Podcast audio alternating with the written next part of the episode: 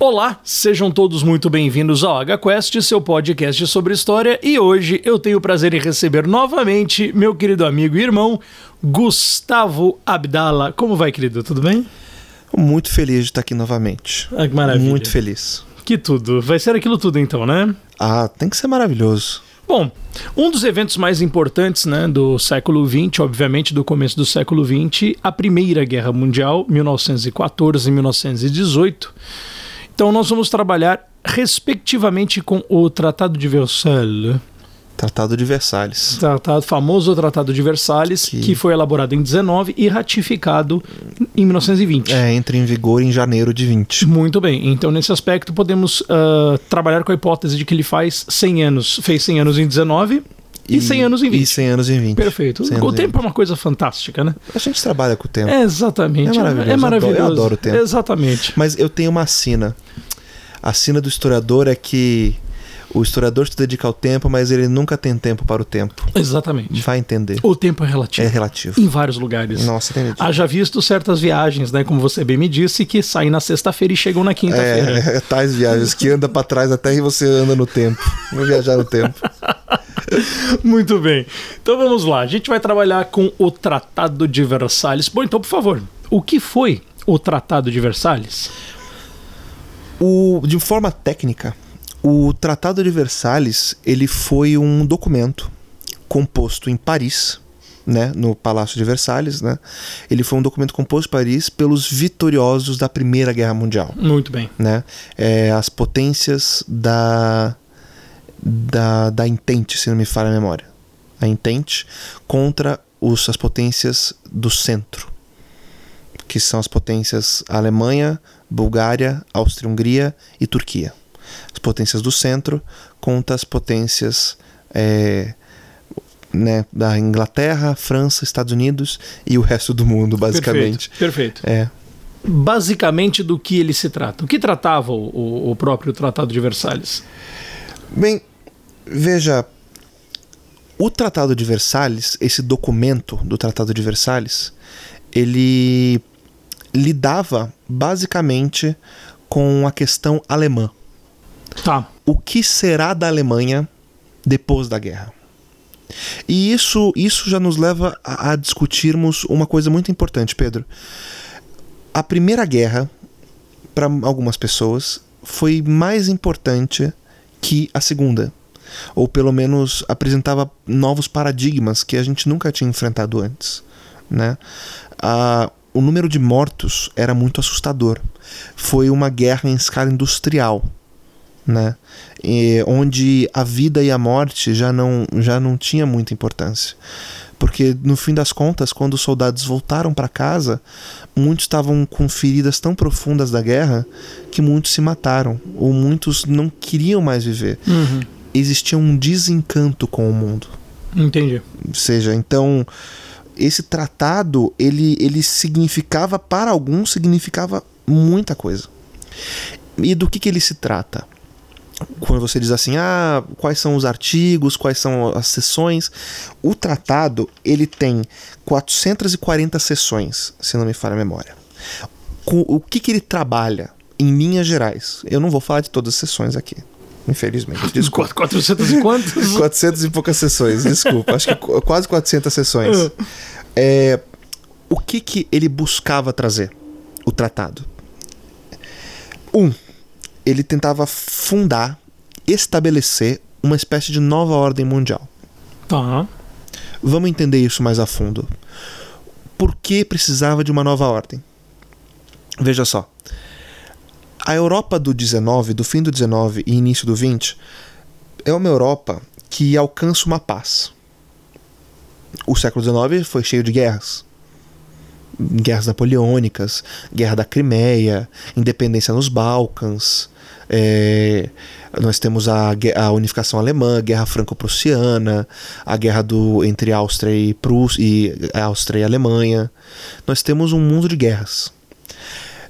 E nós temos no início do 20 uma ordem instalada através da boa diplomacia. Ao mesmo tempo, nós temos um problema. Todos querem ser gigantes. todos querem ser impérios. Existe um interesse em ser potência e ser tratado como tal. Então, desde a partida da África, é, é, esse título de império, até antes da partida da África, o título de império é muito importante. E todos queriam para si. Império Alemão, Império Austro-Húngaro, Império Britânico, Império Russo, não é? É uma coisa muito maluca. Com a Primeira Guerra Mundial, esse, esse, baile dos países é, se desfaz. Porque se a gente olhar para a Primeira Guerra Mundial, quatro grandes países deixam de existir da forma que nós conhecíamos. A Alemanha se desagrega. Em que sentido se desagrega? A Alemanha vai perder território, né? A Alemanha vai ser culpabilizada pela guerra, vai ter uma tentativa de revolução comunista na Bavária. Então ela começa a se desintegrar. A Áustria-Hungria se desintegra literalmente, assim como a Rússia e o Império Otomano. A Áustria-Hungria perde vários territórios, são separadas, agora existe a Áustria e a Hungria. O Império Turco-Otomano acaba.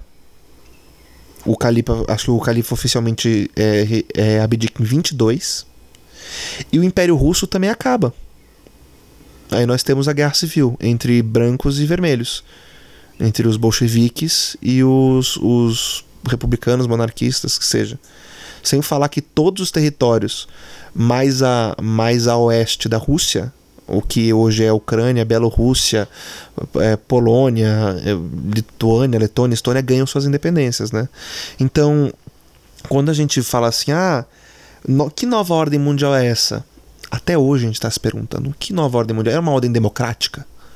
Era uma ordem de novos impérios? Era balanceamento de poder? O que, que era essa nova ordem mundial? Muita gente fala que era uma nova ordem mundial baseada na diplomacia que seria operada pela Liga das Nações, que era a ideia do presidente Wilson. Né? Então, esse é um dos principais pontos. Precisamos estabelecer uma nova ordem mundial. Segundo ponto, todos os, claro, todas as perdas, o segundo e o terceiro ponto, né, todas as perdas da Alemanha, sejam perdas militares quanto perdas, eh, perdas territoriais, né? A Alemanha perde território, perde suas colônias, a Alemanha perde o direito de ter um exército, ele é reduzido a um exército de 100 mil homens. Eu ia te perguntar exatamente isso. É aí que a Alemanha é, perde essa, essa questão do, do corpo militar sim, dela, né? Sim, hum. a Alemanha ela, ela, é, ela perde, ela, o exército deve ser reduzido a 100 mil homens. Ok. Ah. Não pode ter força aérea, nem tanques, nem submarinos. Para dizer o mínimo. Sem falar que quando teve o armistício, não a, o armistício, ela teve que entregar várias peças de artilharia para o exército francês. Entendi.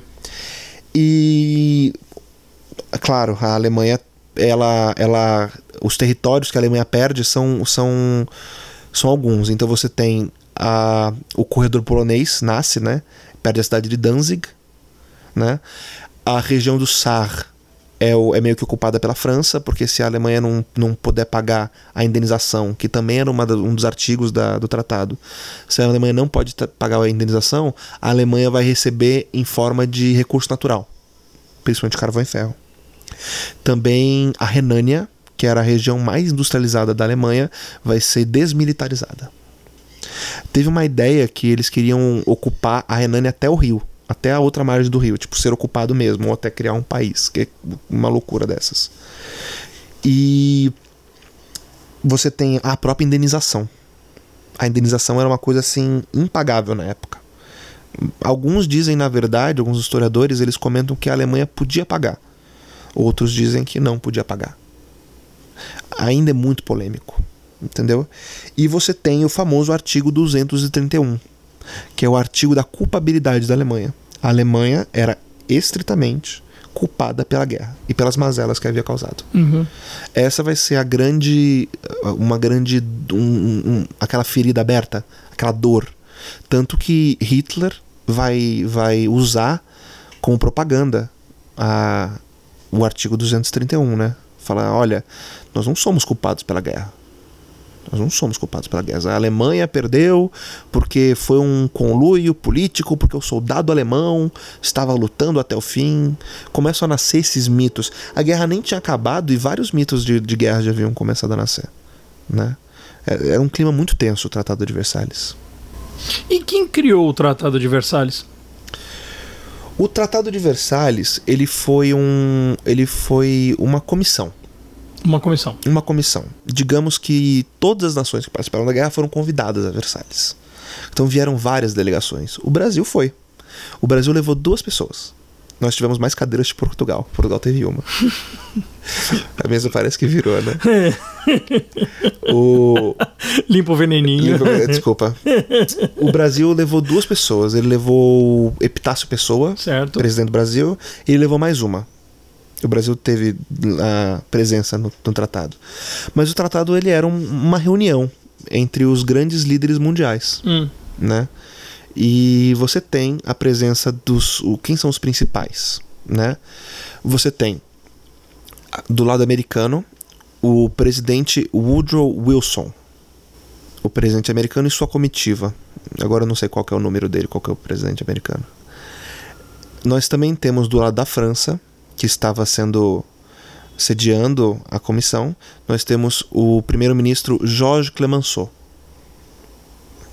Nós temos do lado da Inglaterra o primeiro-ministro uh, Lloyd George. Lloyd George. Nós temos do lado da Itália o Vittorio Orlando. É Vittorio Orlando, se eu lembrar aqui é o Vittorio Orlando, isso mesmo. O David Lloyd George é da Inglaterra e o Vittorio Orlando é da Itália.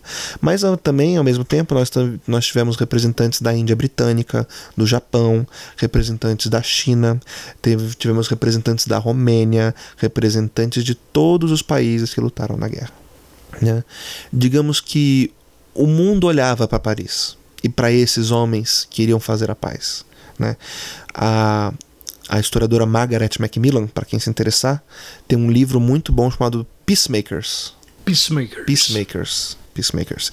Que fala especificamente desse grupo, que são os grupos desses presidentes. Né? Mas o mundo inteiro estava indo discutir, porque havia sido uma catástrofe tamanha. E qual que é a sua opinião uh, acerca do papel dos Big Three ou Big Four, né? Comissão, né? Obviamente, só para explicar, a comissão formada pelo, pelo presidente norte-americano, primeiro-ministro francês, britânico, nem né, britânico, e em alguns momentos o primeiro-ministro italiano. italiano é.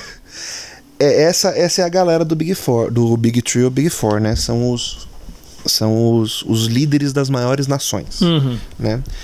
Você vê que muitas vezes é, grande parte das reuniões do tratado e grande parte das decisões eram articuladas por esses homens eles reuniam é, num gabinete privado para discutir e para ver o que, que eles faziam, o que, que o, qual seria o jeito de agir, qual seria a nova fronteira, o, o ponto adicionado ou não no trabalho, no tratado. Por um tempo também teve um ministro japonês, hum. era, aí era Big Five. Era bem por um tempo foi Big Five. Depois foi Big Four com o Vitório Orlando, mas o, o, o grosso das. Eu, eu imagino que como é que fala? O grosso, o, o, o, as grandes decisões terminaram na mão do Woodrow, do Lloyd George e do Clemenceau. Eles foram. E, e você tem que entender que isso era muito interessante. Cada país estava indo para lá com uma agenda diferente, com um pedido diferente. E cada um deles queria defender isso e queria esse ponto da sua visão no tratado. Então, o Woodrow Wilson dizia que não queria uma paz punitiva. Não queria. O Clemenceau não. O Clemenceau queria desarticular completamente a Alemanha. Uma paz que impedisse a Alemanha de fazer guerra.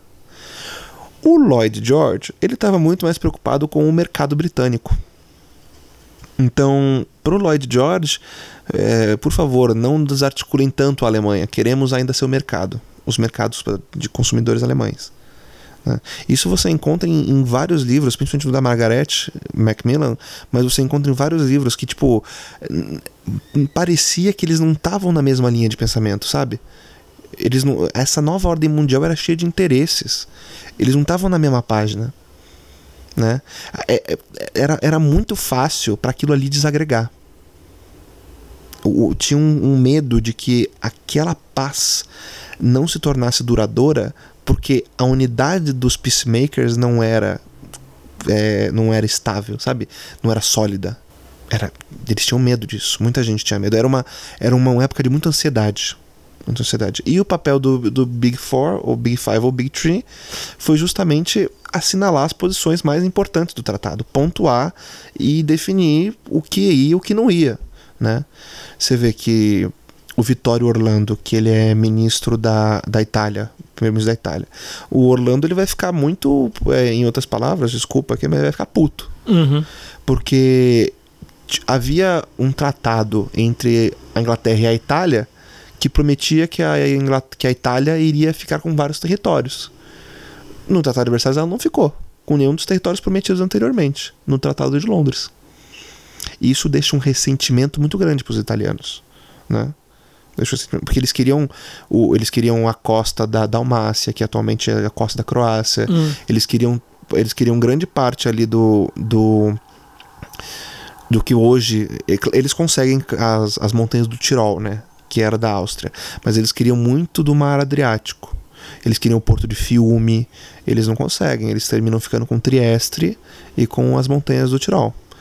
Então, eles saem, eles se saem insatisfeitos a França, a, a opinião pública da França estava dividida. Alguns falaram que a paz que a França impôs à Alemanha era uma paz muito leniente. Outros falaram que não, exageraram no tratado. Que isso? Estão completamente destruindo a Alemanha. Você vê, né? Essa desunião que acompanhava o tratado. É, peraí, cada um tava, tava, como você bem disse, né? Parece que cada um tinha a sua própria agenda ali, né? Sim, completamente. Quem quer dizer, olha, veja bem, eu quero essa parte, não quero, etc e tal. Ao passo que para os teóricos da conspiração, né, sobre a, a, a, nova ordem mundial. A nova ordem, vai, Pedro, fala aí da nova ordem mundial.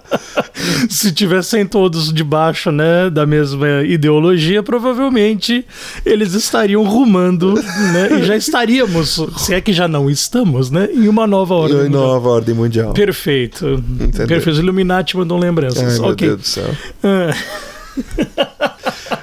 ai, ai. E me diz uma coisa. Bom, já, já reparei que a Itália não achou muita graça. Você já Ai, falou. Você já falou a Itália aqui. nem a Alemanha acharam é. muita graça. Então, aí eu já entro direto com essa aqui. Se as populações aliadas viram com bons olhos, bons olhos, enfim, a Alemanha viu com os bons olhos, entre outras pessoas, e por aí vai. Olha, eu vou dizer uma frase aqui. Por favor. Eu vou falar uma frase. O ministro é, de Relações Exteriores do governo alemão na época, que foi a Paris uhum. para assinar o tratado, certo. se chamava Ulrich von Brockdorff-Rantzau. Perdoe o meu alemão. Perfeito. Né? Brockdorff. Brockdorff. Brockdorff-Rantzau. Ele disse a seguinte frase quando ele leu o tratado. Ele disse assim: Meu Deus do céu, é, por que o tratado tão grande? Era mais fácil escrever o seguinte: a Alemanha renuncia à sua existência. Porra! Foi o que ele disse. É, é assim, isso para você ver que parte do corpo do governo alemão não queria aceitar. Uhum. Não, é, mas se eles não aceitassem, existia o medo de uma invasão uhum. é, aliada. Era muito incerto. Tudo era muito incerto. Então, parte da população alemã ficou ultrajada. Ultrajada. O tratado era covarde, o tratado era uma imposição absurda sabe? E parte da opinião pública dos aliados ficou: meu Deus, é um tratado muito pesado. Ou outros ficaram: não, é um tratado muito leniente.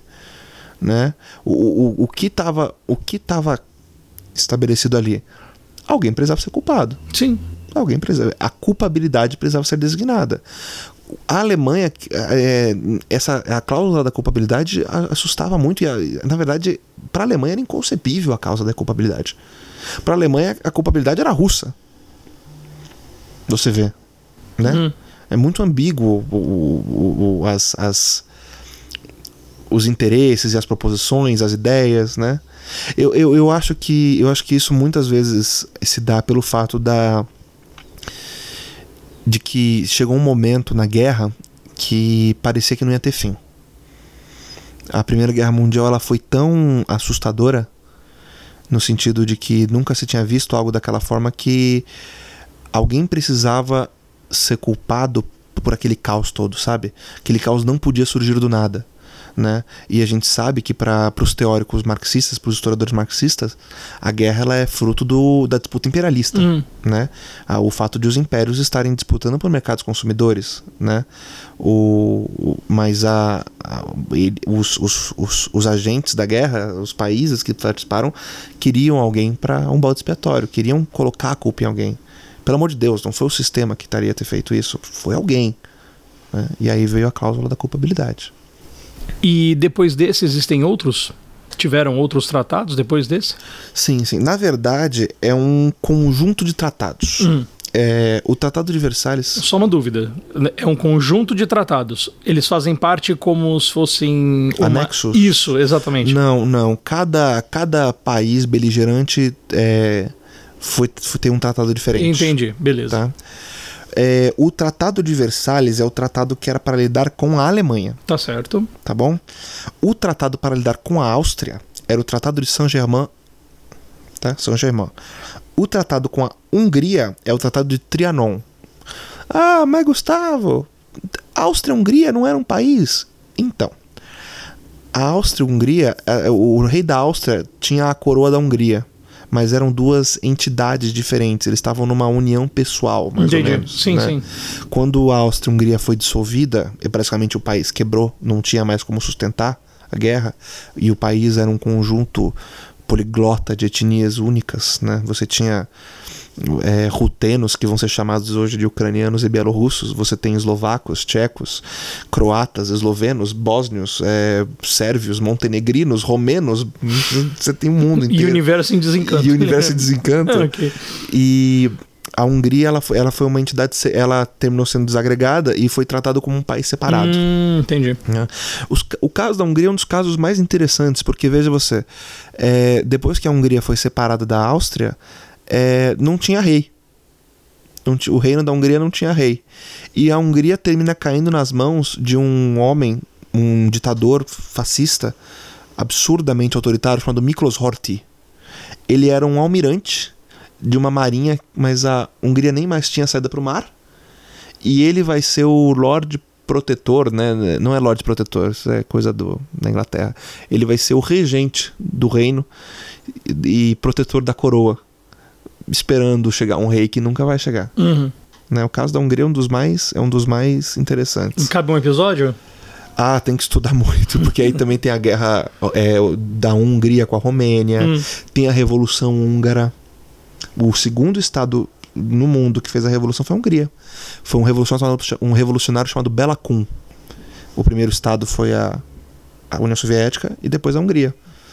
Pra você ver o estado que a Hungria estava. Aí você tem o, tra- o tratado de Neuilly. Neuilly, não sei como fala, não sei se eu falo francês. Neuilly é o tratado que lida especificamente com a Bulgária. E tem o tratado de Sèvres, ah, meu francês, que lida especialmente com o Império Turco Otomano. Né? E cada um desses tratados estabelecia as diretrizes ou como vai operar as novas fronteiras, os novos estados, a nova organização. Né? E você vê que cada, cada país desse teve uma reação ao tratado. Os tratados da Áustria com a Hungria, eles são tratados que, meu Deus, vão estabelecer novos territórios na Europa Central. Né? Nós veremos vários países pela primeira vez. Nós veremos a Tchecoslováquia, nós veremos o reino da Iugoslávia. Né? Esses países vão nascer. Né?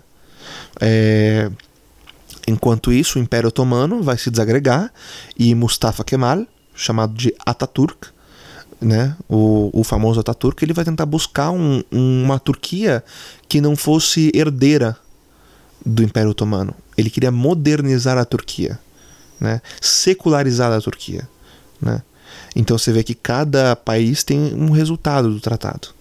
A Bulgária vai perder lá seus territórios, mas continua uma monarquia. Né. Enfim. Mas são esses tratados que existem. Bom, especificamente falando do Tratado de Versalhes, ah, após a Primeira e a Segunda Guerra Mundial, o que esse tratado representa para o mundo contemporâneo e para a diplomacia, por exemplo? Eu acho que esse tratado inaugura muita coisa. Hum, Esse tratado inaugura muita coisa. Porque veja só, o Tratado de Versalhes ele, ele é a primeira proposta de estabelecer um órgão internacional, a Liga das Nações, proposta pelo presidente Woodrow Wilson, né? Então, no campo da diplomacia, ele é um tratado que, que vai criar esse organismo internacional. Ele é um tratado que vai chamar as nações para comparecer, né? No caso, no tratado dizia que a Alemanha não podia participar, a não ser que, ele, que ela fosse chamada para participar. É, você tem também um, você pode perceber assim que de certa forma essa não foi um tratado ou uma guerra por expansão. Hum. Né, aquela guerra de anexação de território. Claro, você tem anexação de alguns territórios, né? Você tá, a, a França é, reganha a Alsácia-Lorena, a vários territórios da Alemanha, a Alemanha perde vários territórios, mas você vê que ninguém está lutando para anexar um território, né? Acho que tirando o caso da França, que vai pegar a Alsácia-Lorena de volta, os, os, países vão mais se desagregar e formar novos países, né? Países já existentes não vão pegar muitos territórios assim, né? É, acho também que ele inaugura muita coisa porque ele foi um ele foi um grande evento diplomático, né? Ele é muito representativo, porque acho que pela primeira vez você tem esse, esse debate é, de vários países, né? É, multilateral, uma discussão, né? Porque normalmente antes disso era na verdade assim, olha, é, você perdeu a guerra, tá aqui os termos de guerra, os termos da rendição, uhum. assine e cumpra. Né? Não que o Tratado de Adversários não tenha sido isso, mas o, e, também, né? Mas ele foi um, ele foi uma reunião, um, um corpo diplomático funcional buscando organizar um mundo novo, sabe? Ele era um, o, o prelúdio para o, prelúdio para novas formas de governo, o prelúdio para novas formas de organização internacional. Ele foi ele, ele na diplomacia, eu acho que ele foi muito inaugural. Ele foi um, um uma grande inovação na diplomacia. E agora eu vou fazer uma pergunta pegadinha. Ai, puta que pariu. Desculpa, vai. Desculpa, por favor. Não, não, eu tenho que, eu tenho que preciso fazer essa pergunta, obviamente. Fique à vontade. Perfeito. Fico feliz. A gente sabe, para quem principalmente leu, viu documentários a respeito dos, do prelúdio da Segunda Guerra Mundial, que uhum. o povo alemão tinha, tinha ficado com. Como é que eu posso dizer? Ficado. Como você bem, já bem colocou, alguns foram bem putos com essa questão do tratado. Tá? É... E a, a pergunta que eu tenho para fazer é o seguinte: o Tratado de Versalhes teria sido algum tipo de agente impulsionador para o começo da Segunda Guerra, não só para dentro da Europa como no mundo, não? Existe existe essa discussão, né? O tratado, ele é. A Segunda Guerra Mundial é, é consequência direta do tratado? É uma boa pergunta. É uma ótima pergunta. Na verdade, é uma pergunta, é um, é um debate ainda vivo. Uhum. O Tratado de Versalhes leva o mundo à Segunda Guerra? Eu não diria que ele é a causa prima, a causa, a grande causa inicial, mas ele de fato contribui. Veja só, o revanchismo alemão tinha bases no tratado, uhum. no sentido de que você precisava restaurar a honra do soldado alemão. Discurso fascista, fascista, fascista. Tá. Entendeu? Entendi. Então, ele, ele é, é uma pergunta pegadinha de fato. Porque às vezes você faz o quê? Você coloca a culpa no tratado. Sim. E você esquece. Porque se você esquecer. Se você colocar a culpa só no tratado, você esquece os outros agentes. Quais são os outros agentes da guerra? O próprio fascismo o próprio fascismo. Se você fala o tratado, o, o tratado é o culpado pela Segunda Guerra, você esquece o, os outros agentes, você esquece as outras variáveis. A gente não pode ser determinista na história. Isso vale muito para quem está ouvindo a gente. Uhum. Né? Quando você estuda história, quando você olha para sua fonte histórica, quando você lê a historiografia, você tem que falar: ó, é isso, é isso aqui. Tá, tá, é aquele negócio de falar: tá escrito. Tá escrito? Não, tá escrito, mas quem escreveu? Com qual interesse? O que está acontecendo aqui? Né? Então você vê o, o, o discurso de Hitler. Né? O que, que ele está falando? Por que, que ele está falando isso? Da onde vem isso? Sim. Pera, o Hitler está falando isso porque ele está balizado por uma ideologia? Tá, tá balizado pelo seu pelo nazismo, no nazifascismo. Ao mesmo tempo, ele está usando o Tratado de Versalhes como peça de propaganda. Né? porque o Tratado de Versalhes é, humilhou a Alemanha e foi um conluio, um conluio dos, dos, dos políticos e, e aí vem todo o antissemitismo subsequente. Entendeu? Então eu acho que nós não podemos simplesmente culpar a Segunda Guerra no tratado. Mas o tratado faz parte disso também. Porque no fim das contas o tratado desarticula de tal ponto que depois de, de que nos anos 20 o fascismo na Alemanha vai, vai florescer. Né? É fato. O fascismo floresce na Alemanha. Fácil. Né? Na sua opinião, o tratado inaugurou um novo mundo? Em outras palavras, é... vamos falar da Europa. A Europa nos anos 20 é resultado direto desse tratado, não? A Europa dos anos 20 é resultado desse tratado. É. Porque veja só você. Como a gente estava falando aqui. Quantos países novos foram inaugurados nesse tratado? Vamos só se aventurar na contagem. Olha só. Com o Tratado de Brest-Litovsk, que foi assinado entre a Alemanha e a Rússia, antes, né, quando teve a Revolução lá em 17, esse tratado inaugurou no mínimo três nações novas: hum. Letônia, Estônia e Lituânia. Assim como Finlândia, né?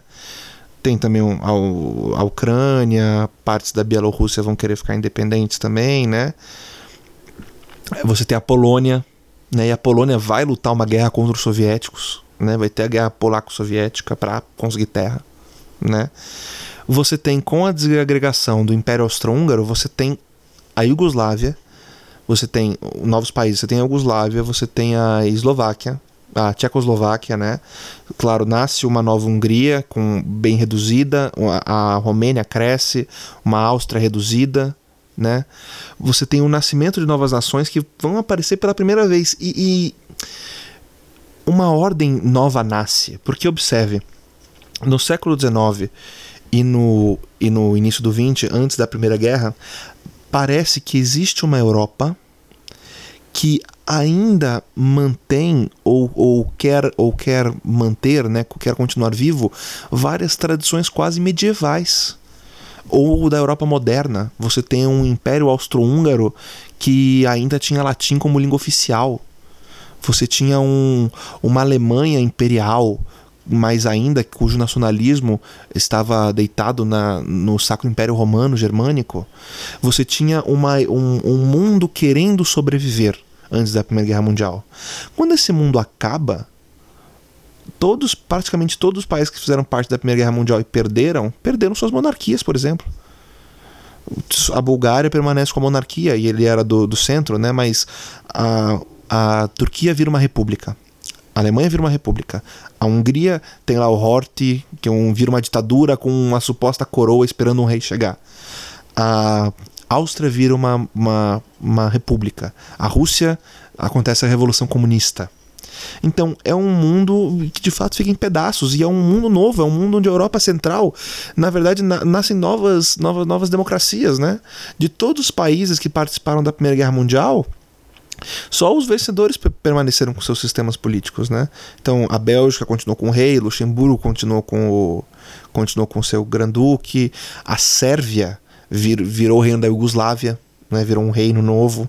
A Bulgária permaneceu com seu rei, a Grécia permaneceu com seu rei, a Romênia permaneceu com seu rei, né, que foram os países que foram ganhando, né.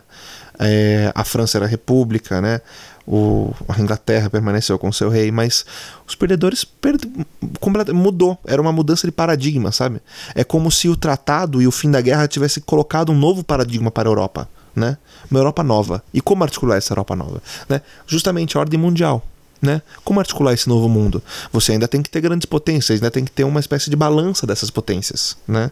A gente não pode deixar que esses países fiquem tão fracos, porque você desarticulou eles, né? Mas eles têm que ter uma certa força. Eles ainda têm que competir no mercado, eles ainda têm que comprar do mercado mundial, sabe? Então, eu acho que inaugurou uma nova ordem e parte da Europa dos anos 20 é consequência não só a Europa, os Estados Unidos dos anos 20. Os Estados Unidos vai vai ganhar não só prestígio, como também a economia dos Estados Unidos explode. Explode. Os anos 20 é o jazz, os anos 20 é, o, é aquela boa vida, começa o American Way of Life, propagandas do American Way of Life, né? Então você tem os salões. Os salões nasceram. Ao mesmo tempo, você tem uma Europa incrivelmente dicotômica, né? paradoxal. Uma Alemanha muito paradoxal. O pintor Otto Dix, não sei se você conhece, mas o Otto Dix é um pintor que vai pintar essa, essa, essa Alemanha estranha dos seus salões do jazz, com os, os braços decepados, pessoas sem braço na rua, mendigos, ex-soldados. A Europa dos anos 20 é consequência do tratado também, da paz. É, os Estados Unidos também. Entendido. E o que, que você acha mais interessante sobre o Tratado de Versalhes? Eu gosto muito do do que as pessoas falaram do tratado. Hum. Eu gosto muito do debate. Na verdade, eu acho que o que mais me interessa no tratado é como ele é, é até hoje ele é uma, algo difícil de, de discutir. Ele é algo que ainda gera muita polêmica. Né? O primeiro-ministro Jorge Clemenceau, o primeiro-ministro da França, falou assim: o tratado é o que você faz dele. Ele é o que você quer que ele seja, né? Ele é o que você faz dele. O, enquanto isso, o Marechal Foch, da França, ele era é o homem que assinou o armistício com a Alemanha, falou que aquilo não era um tratado de paz. Ele falou que era uma paz por 20 anos, que foi exatamente o que de fato foi. Né? Ele foi um. Ah, não, é um cessar-fogo de 20 anos. Uhum. E foi um cessar-fogo de 20 anos. Né? A discussão sobre o tratado é muito interessante. Na verdade, o, o que, que foi o tratado? Né? Aí, a gente, aí a gente se debruça, né? O que que. O, onde que a gente. Onde que a gente. Entendeu? Onde que, onde que o tratado quis chegar? Entendi. O que, que o tratado quer estabelecer, sabe? O, o, o tratado quer estabelecer uma nova ordem mundial, o tratado quer estabelecer um, uma Europa, o, o tratado quer acabar com a, com a força militar da Alemanha. Ele é tudo isso? Os peacemakers falharam? Porque aconteceu a Segunda Guerra Mundial? A guerra para acabar todas as guerras, a, a grande guerra, que não, não sabiam que ia ter uma segunda, né? A, o tratado para acabar com a grande guerra falhou? Sabe? É, tal- talvez a, a desarticulação da entente dos aliados vitoriosos fosse tamanha que deixar, eles deixaram os interesses particulares cair em cima do outro. E a Liga das Nações? O que é a Liga das Nações? É resultado da, da, da paz de Paris? Meu Deus do céu, a Liga das Nações não chamaram nem os perdedores para participar. Que, que liga é essa? Essa é a liga de Wilson que o Wilson queria? Ele queria se colocar como, como grande árbitro do mundo, mas a, li- a ideia de um, desse órgão internacional era uma ideia muito bo- boa, bonita, sabe? E ainda assim foi usada para para subjugação de muitas pessoas, né? Sem falar que o Wilson, na minha opinião, desculpa a palavra, mas ele faz uma cagada muito grande. Porque o Wilson ele fala, ele, ele num dos 14 pontos, né, que são vários pontos que o Wilson fala que para alcançar a paz. Num dos 14 pontos o Wilson fala sobre a autodeterminação dos povos. Isso é uma cagada tão grande, porque ele fala o seguinte, ó, agora que a gente vai fazer a paz, cada raça nacional deve ter um país para você. Mas, gente, se você pega, por exemplo, o Império Austro-Húngaro, como é que você pega faz como é que você faz fronteiras dessa forma sabe? Hum, hum. você tem você tem pedaços de você tem um império você as pessoas andavam nele né? Húngaros moravam onde junto com os eslovacos os eslovacos moravam na Galícia e rutenos moravam na Croácia e de repente você forma nações com base nisso você vai ter imensas minorias imensas migrações né? De repente você cai do lado errado da fronteira ou você porra você nasceu no Império Austro-Húngaro e você de repente morou na tem até um, um negocinho né tipo você nasce no, na é, no Império Austro-Húngaro você casa na Ucrânia, você é batizado na Ucrânia, casa na Tchecoslováquia. Por quê? Porque essa entre em 1920 a 1940 a fronteira mudou demais, né? E esse negócio da autodeterminação dos povos, eu acho que foi uma cagada. A Alemanha se apoiava muito na autodeterminação dos povos para manter suas fronteiras, né? Mas ao mesmo tempo foi usado contra e a favor. É muito ambíguo o papel do tratado. E as cláusulas do tratado são muito ambíguas. Né? Eu gosto de estudar essa ambiguidade. É bem interessante. Até, obviamente, dadas as devidas proporções, eu me enquadro um pouco nisso, né? Porque nasci aqui em São Paulo, no Cambuci, fui batizado lá no Rio de Janeiro, na Nossa Senhora de Copacabana, em Copacabana, e fui morar em Brasília. Então, tudo a ver. Você é um brasileiro, Pedro. Pois é. Você é um brasileiro. Ai, em cada canto do Brasil. Como, como diz minha tia, filho do mundo, hein? Filho do mundo. Filho do mundo. Mas é verdade, você tinha muito essa. Isso que eu tô falando pra você, por exemplo, é uma, é uma região que fica lá no cantinho Hum, da. Hoje, hoje pertence, acho que à Ucrânia, né? Que é a região da Galícia, hum. né? Que mudou de mão mais do que, do que você pode imaginar. Sim, entendi. É. Então, mas isso acontece, isso acontecia de fato. E você tem essa, esse no, esses novos países, essas novas fronteiras, essas novas nações. E como que você vai trabalhar com tudo isso? E a identidade dessas pessoas? E né? a identidade dessas pessoas? É, e, pois e- é. e você vê, nós somos historiadores, não somos? Sim. Perfeito. Me, me fala pra mim, Pedro, a história do século XIX, ela era como, mais ou menos? Putz, na minha, na, minha, na minha humilde opinião, Por favor. não- uma tremenda de uma confusão. Era uma confusão, não é? Mas você pode ver que muitos dos historiadores do XIX eles eram historiadores é, nacionais. Sim. Era aquele Ah, é, é, sim. história oficial, Sim, sim, sim. História oficial, hinos e, e nações e bandeiras e tudo mais, né? né? É a história usada como legitimação do Estado, Sim. né? E como Benedict Anderson bem colocou, a nação vem antes do Estado. Uhum. Então eram nações imaginadas, Sim. né? Então a história trabalhava para esse imaginário, para ser a história dos grandes homens, Sim. para ser a história dos países. Muito dessas nações exaltavam a guerra. Ora bolas. A a história das grandes nações está ligada com a história das grandes conquistas dessas nações. Sim. Conquistas a partir da guerra. Talvez essa história tenha ajudado a inflar os ânimos que levou a segunda, a primeira guerra mundial. Sim, e claro, a não duvido, segunda. claro.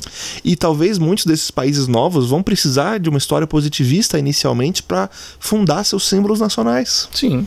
Você vê. Tudo, tudo, nada é meio por acaso, sabe? Assim, até fazendo uma, uma analogia meio cretina, com perdão aos nossos queridos e queridas ouvintes, é, tem um, se bem me lembro, acho que você vai saber melhor do que eu, tem a bandeira de um país que tem uma, um AK-47. Lembra disso, não? Tem uma bandeira de um país assim? Com uma, uma AK-47, não Nossa, eu, eu que amo bandeira, não Gustavo? sei disso. Não, eu, gente, pra vocês que estão me ouvindo, eu sou um aficionado em bandeiras, assim. Não, vou até procurar eu, aqui. é, eu sou, eu gosto muito do termo, é vexilologia, aqueles que gostam de estudam bandeiras e brasões, né? E eu não sabia de nenhuma bandeira com AK-47. Nossa senhora. Sim, que- a bandeira de ah, Moçambique. Não, é Moçambique, mas aí a AK-47 é porque a Moçambique teve a Revolução Comunista. Hum, mas, Aí mas É, é uma AK-47 com acho que uma. Uma, um martelo, né? deixa eu dar uma olhada aqui. O oh, mas até aí a bandeira de Angola é, uma, é um facão e uma engrenagem. É, também, exatamente. também é Revolução Comunista. É. a bandeira de Moçambique, tá? AK-47. Ah, Não, mas é que quando você fala dessa questão da de, de, de, de levantar ah, moral, talvez, não sei se você bem disse, quis dizer isso, mas através de elementos de guerra, através da guerra, me veio essa me veio agora essa questão. É, porque, porque veja só. a libertação através do quê? Da... Se você exalta a guerra, obviamente você vai querer lutar nela. Sim, óbvio. Era, uma, era um jeito de você ganhar medalhas, era um jeito de Sim. você ser um reconhecido pela Sim, sociedade. exatamente. E se você tem nos livros didáticos de história da- do século XIX e do início dos anos 20, do início do, do século XX, que isso é bom, ah, quando estoura uma guerra, é claro que você vai querer participar. Claro, e você sim. aumenta a escala da guerra. Né? Exatamente. E quando você tem novos países nascendo depois do Tratado de Versalhes, você precisa de uma história nacional. Né? Então, talvez até parte de perpetuação de certa história positivista, ela é acontece depois da Segunda Guerra. Tanto que acontece depois da Primeira Guerra, perdão. Tanto que para quem para quem não sabe, é, a nova história, a história dos análises, a escola dos análises, é uma escola que foi fundada, a revista dos análises foi fundada na, em Estrasburgo, né? Estrasburgo é uma cidade na França que fica na divisa com a Alemanha. Nada mais incrível que aparecer uma nova escola histórica nessa divisa que foi tão disputada pela guerra. Por, por, por guerra, sabe? A ideia de que identidade é essa, que história é essa que a gente está falando. Olha o que a história causou, uma história de guerra, vamos repensar essa história. E onde, e onde que é essa faculdade de Estrasburgo? É na divisa da Alemanha com a, com a França. Sim, A nova história nasce, nasce lá pois é. onde você precisa repensar uma, essa história. E, onde, e até hoje nós precisamos repensar qual é a história que nós vamos fazer da Primeira, da Segunda Guerra Mundial. Que história nós vamos fazer sobre os tratados de paz. É, até a página 2, né? Porque a partir do momento que se descobre alguma coisa nova, lascou-se tudo, né? Lascou-se, aí você tem que desenvolver nova, uma nova historiografia, novas Sim, pesquisas. Novos né? pensamentos. novos acerca. pensamentos acerca. É, é muito, é muito interessante é, é essa parte do nosso trabalho, sabe? Essa, esse, esse ímpeto do, da- que muita gente chama de curiosidade, mas eu acho que é mais curiosidade, é ímpeto, sabe? É você ver, é você olhar com calma, cadê o problema? Ou, ou aqui tem um problema, sabe? Ter esse olhar crítico. E, é, e é importante E isso. buscar ligação, né? A resposta, mas ao mesmo tempo a ligação. As Olha, tá- ligações. Tá, faltando alguma coisa entre Tem uma ponto- lacuna, né? Tem uma lacuna, exatamente. né? exatamente. Então você vê, e eu acho que eu acho que é interessante a gente olhar para o tratado dessa, fo dessa forma bem olhar, olhar crítico, curiosidade, porque você vai encontrando várias coisas novas, várias coisas únicas, coisas que talvez você deixou passar, né? E, é, e aí você tem todo ano novos historiadores escrevendo, escrevendo, escrevendo, não só sobre o tratado, mas também sobre 1914, o que gerou a Primeira Guerra Mundial, sabe? Foi o assassinato do arqueduque? Foi uma disputa imperial? O que, que, que aconteceu? Entendeu? Às vezes a gente fica focado, muito focado na Segunda Guerra, porque nós temos todos o, o apelo e popularidade, né? Da Segunda Guerra. Obviamente, nós temos as grandes mazelas do Holocausto, mas a, a Primeira Guerra e, os, e o Tratado de Paz da Primeira Guerra são tão interessantes e, e polêmicos quanto a Segunda Guerra Mundial, sabe? Eu acho isso. Bela reflexão. Ah, obrigado. Eu tô, eu tô muito bem esses dias, eu não sei porquê. Aí eu, aí eu venho aqui, você me convida para falar, fico muito feliz. Aí fica. Sai bonito, né? É. Sai bonito. É, é, essa é a parte, como é que é? Essa parte de ficar. Como é que você mesmo diz? Peripatético? Peripatética. é, é, é, que a gente não tá andando, né? Não estamos andando. Não estamos andando, não estamos andando. né? Mas estamos articulando. Estamos articulando. Adoro peripatética. É, estamos começando a confabular uma nova ordem mundial. Uma nova ordem mundial. Exato. Vamos lá. Para tá lá. bom, Pedrão. Para lá nós vamos. Olha, Gustavo. Eu queria, eu queria antes de, é. se eu puder, antes de. Por favor, pode, fica à eu, eu queria recomendar algumas coisas para quem gostar do assunto. É justamente isso que eu ia perguntar, pedir para você a gentileza, recomendar a bibliografia, né? Biblio... Recomendar o que você puder. É, para todos aqueles que têm interesse em Primeira Guerra Mundial, a Margaret Macmillan é uma grande escritora. A Margaret Macmillan. Tá? Tem também um livro que eu não vou lembrar agora o nome, mas eu acho que ele chama-se Os Três Imperadores. É um livro com uma capinha azul claro, né? Ele fala muito das relações reais, né, da realeza entre os primos e parentes, né, que fala dos imperadores, acho que fala da Inglaterra, da Rússia e mais de alguém em mais algum país, né? E fala de como que essas nações cujos líderes eram primos e irmãos, né? É, como eles lidavam com isso, né? Tá em período de guerra, mas ao mesmo tempo é família, né? Para quem não sabe, a rainha Vitória era a avó do imperador alemão, né? Nicolau II. Nicolau II, que é da Rússia. Jorge V. Jorge V. E Guilherme II. Isso, é. O Guilherme. É isso mesmo, os três imperadores. Por que quê? são três primos. Três primos. Por quê? Porque o George que é da Inglaterra, ele era igual a Nicolau. Ele era a carinha do Nicolau da Rússia. Uhum. Né? E tem também o Wilhelm, que é o Guilherme, que era primo deles, que também era neto da Rainha Vitória. Miranda Carter. Eu, eu recomendo muito esse livro. Eu também recomendo, quem quiser da Unesp, tem o, o Tratado de Versalhes, de Jean-Jacques Becker. Tem também do Demetrio Magnoli, né? Do Demetrio Magnoli, o História das Guerras e o História da Paz. São dois livros bem legais. É, também quem quiser vá pesquisar, é super gostoso Segunda Guerra Mundial, tem muito documento Primeira Guerra Mundial, tem muito documentário muito bom. Tem aquele livro muito bom que eu vi, fiquei espantado, que o, o Bruno levou uma vez em sala, que eram com registros fotográficos da Primeira Guerra. Sim. Que livro é aquele? Você sabe qual é, não? É um, é um livro de fotos da guerra, é um daqueles compêndios de capa dura. Sei, é, é uma capa caro preta. Pra cacete. mas... caro pra cacete. Adorei. Pois é, enfim, tá referência do preço, tá inclusive. Referência. Não, mas, por exemplo, eu me lembro que, porra, é um livro fudido esse daí, pra quem gosta. É, da... livro de fotos. Livro de fotos mesmo. A Folha tinha aquela coleção da Primeira e da Segunda Guerra Mundial. Sim, eu me lembro. Se você calhar, você consegue achar. Eu tenho só o da Primeira, né? Estante virtual, talvez, encontre. Deve, né? deve achar. É. Eu também quero passar aqui para todos um, um canal muito bom. Chama-se The Great War. The Great War. The Great War é um canal que tem cinco anos já. Ele conta semana por semana a Primeira Guerra Mundial. Uia. Toda semana tem um episódio novo. O que acontece em todos os frontes. Eles falam tanto de personalidades, quanto de táticas, quanto de cultura na guerra, tá bom? Pergunta estúpida rapidamente. The Great War, acreditamos que seja em inglês. É, o, é em inglês, mas tem legendas em português e em ah, inglês. legal, bacana. O, é incrível, tipo, é, por muito tempo foi o Indy Nidell que estava fazendo, se eu pronunciei o nome dele correto. Agora quem está apresentando é o Jesse Alexander eles já estão mais ou menos em 1919, 1920.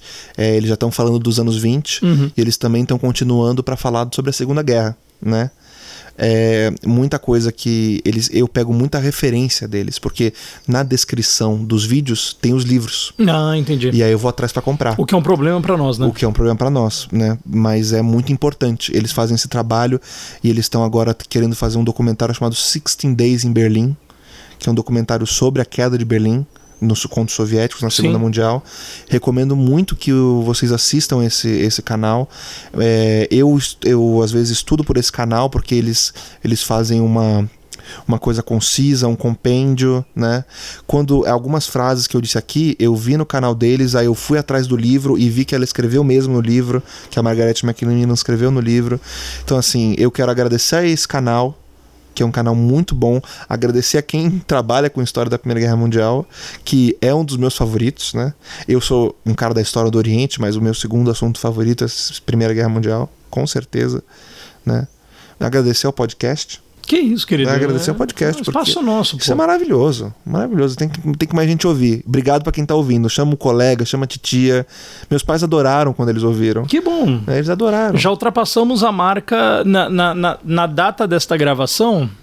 Eu vou deixar a data em segredo, eu acho mais interessante. Faça, faça, É, é, faz mistério. é, eu vou dizer que estamos em 19, mas não vou dizer aonde em 19. Ai, né? meu Deus. Então, mas já temos mais de 340 pessoas que pelo menos deram um play em, é, nos episódios, enfim, 340 ouvintes, mais de 340 ouvintes. Mas você sabe quão, quão maravilhoso é isso? Porra, acho 340 ouvintes? Sim, É muito bom. é muito bom. Em É vários muito bom. agregadores diferentes. Queremos agradecer a, vo- a vocês todos e todas que, que escutam, né, que dão aquele apoio.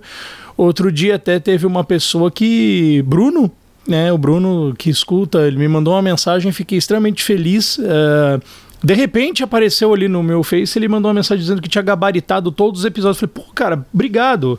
Até convidei o Bruno, já, já convidei ele para ver, ele falou que vai participar também. Ele trabalha Eu com. conheço esse Bruno? Não, ele é da. Ele é da USP e trabalhou com, se não me engano, com alguma coisa voltada aos gladiadores. Olha que coisa mais incrível. Um trabalho, eu achei. Se, se, eu- se eu tiver, Bruno, se eu, se eu tiver equivocado, eu peço desculpas aqui, mas é, eu, eu sei quem você, é, eu me lembro sim, e está convidado a participar do, do HQuest, mas eu me lembro que foi alguma coisa parecida com isso. É, isso é uma coisa importante, né? Para quem é historiador e tem alguma pesquisa e trabalha com história e quiser compartilhar, por favor, venha, né? O AgroCast ele é esse espaço para a gente e para o público em geral. É, exatamente. Para ele, para espalhar esse conhecimento e manter viva a história, a profissão de historiador e para popularizar, né? Porque eu quero que o governo goste de mim, sabe? Eu preciso de bolsa. eu quero que o governo goste de mim. E o Rani Cresson também, né? O. É, pois o, é. Pra quem não sabe, o Rani é o gato aqui do Pedro. Ah, Sabe, mas não, o pessoal já tá ligado.